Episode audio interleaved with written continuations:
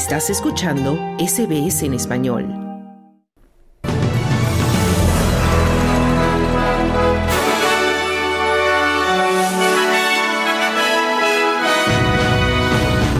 Recortes fiscales son apoyados por la mayoría de la población australiana, según encuestas. Incendios forestales dejan 99 muertos en Chile, pero esa cifra podría crecer. Nayib Bukele se proclama ganador en elecciones presidenciales de El Salvador, aún a la espera de resultados oficiales. Estos son los titulares del lunes 5 de febrero de 2024.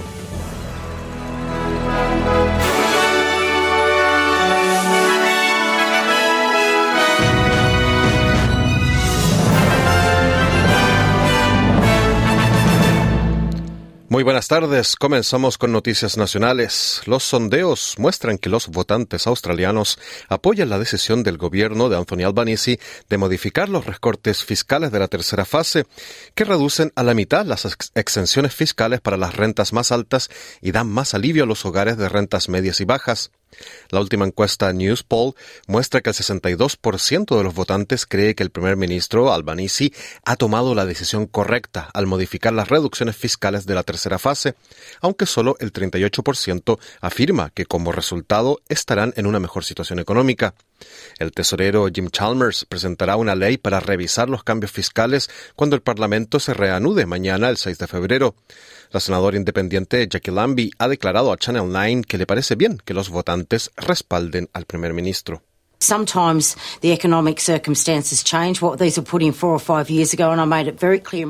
A veces las circunstancias económicas cambian. Se establecieron hace cuatro o cinco años y dejé muy claro en mi discurso, que fue antes del COVID, que si las circunstancias económicas habían cambiado mucho, entonces tendríamos que revisar los recortes fiscales de la tercera fase.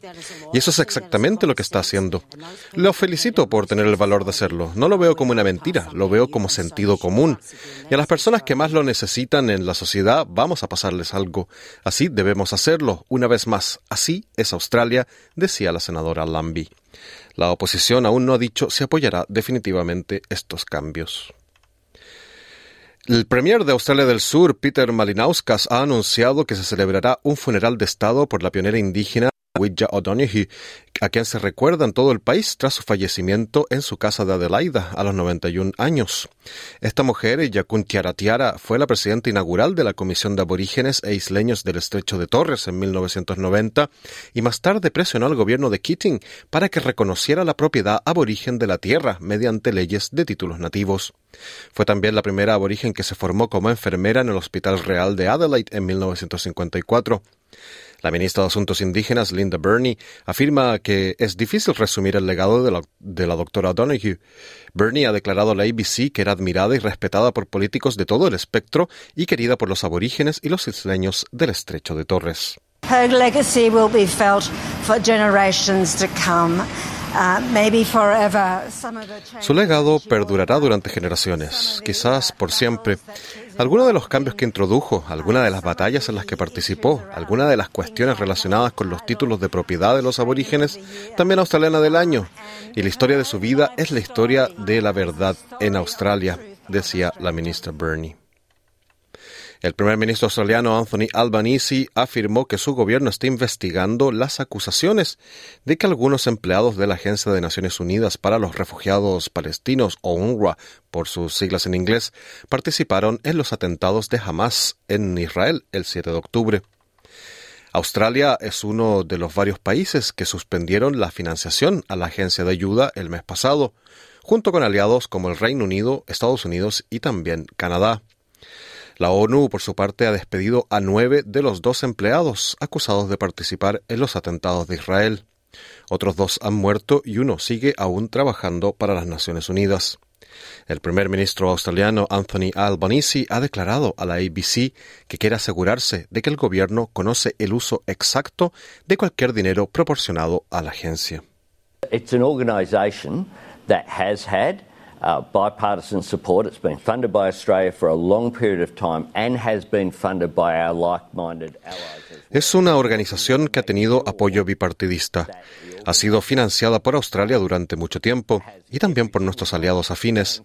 Pero queremos asegurarnos de que la organización destina cada dólar al fin para el que se concede, decía el primer ministro Anthony Albanese.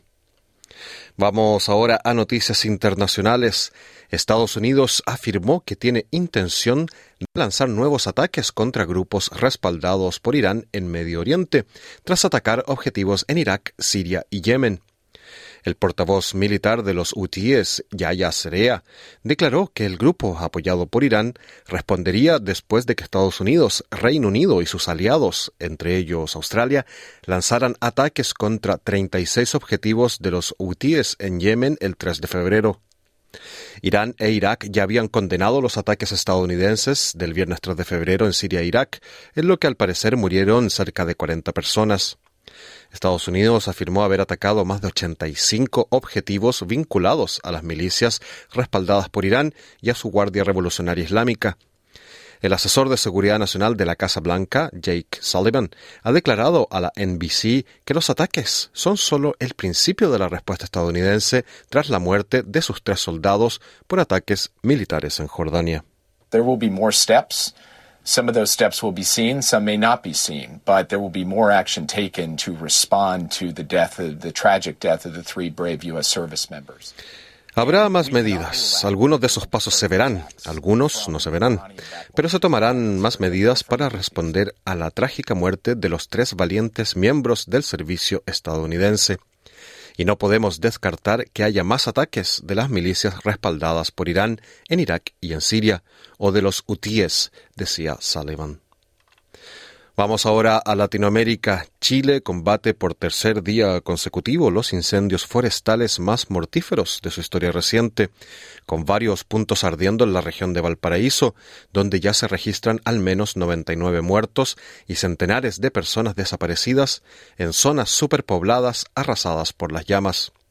La tarde del domingo, el Servicio Médico Legal, la entidad estatal designada por Presidencia para dar los reportes oficiales de fallecidos, informó en un comunicado que el saldo fatal por la emergencia había escalado hasta las 99 víctimas fatales, 32 de ellas ya identificadas.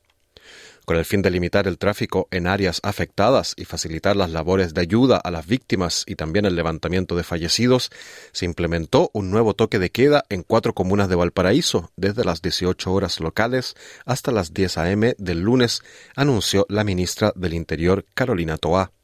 El saldo anterior dado por el presidente Gabriel Boric era de 64 fallecidos, pero se había advertido que la cifra crecería significativamente con varios focos extintos cerca de los cerros más poblados, donde el viernes el fuego causó estragos, empiezan ya a verse las colinas residenciales reducidas a cenizas y largas hileras de autos carbonizados en las calles. Se desconoce si son vehículos estacionados o de personas que intentaban evacuar y quedaron atrapados en el tráfico, tratando de escapar de la lluvia de brasas forestales. Escuchamos al presidente de Chile, Gabriel Boric, referirse a las víctimas de los incendios. Pero esa cifra va a crecer.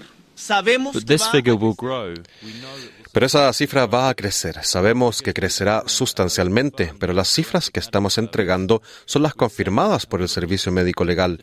Lo hemos dicho y lo repetimos. La prioridad de hoy es salvar vidas, ya que todavía hay incendios activos.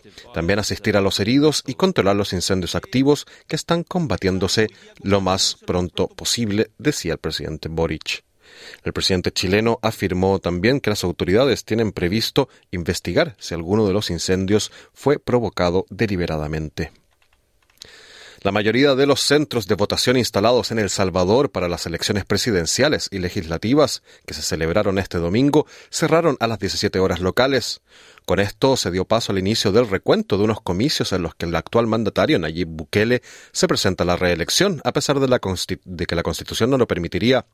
Unos 6,2 millones de salvadoreños estaban convocados para votar hoy en estos comicios que se celebran bajo un régimen de excepción. Además de presidente, deberán elegir a 60 diputados del Parlamento unicameral y a 20 del Parlamento centroamericano. Se espera que el Tribunal Supremo Electoral brinde los primeros resultados preliminares a las 23 horas locales. Sin embargo, sondeos a boca de urna darían una victoria a Bukele por cerca del 85%. El mismo mandatario ya aseguró que ganó la reelección con más del 85% de los votos y que arrasó en el Congreso, según un mensaje difundido en su cuenta de la red social X. De acuerdo a nuestros números, hemos ganado la elección presidencial con más del 85% de los votos y un mínimo de 58 de 60 diputados de la Asamblea Legislativa, aseguró el mandatario salvadoreño Nayib Bukele.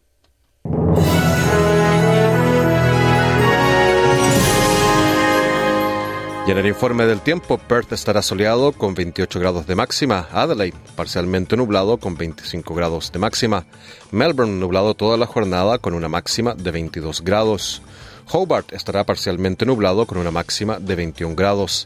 Canberra tendrá precipitaciones durante el día con una máxima de 27 grados. Sydney algunas lluvias y posible tormenta con 33 grados. Brisbane parcialmente nublado con 32 grados de máxima. Y Darwin estará soleado con una máxima de 33 grados. Este fue el boletín de noticias del lunes 5 de febrero. Pero no te vayas, que de inmediato comienza tu programa de SBS Audio Australia en Español con mucha más información. Otro informe noticioso mañana a la una. Muy buenas tardes.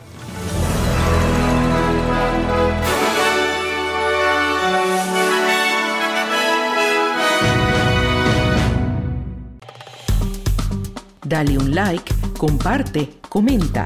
Sigue a SBS Spanish en Facebook.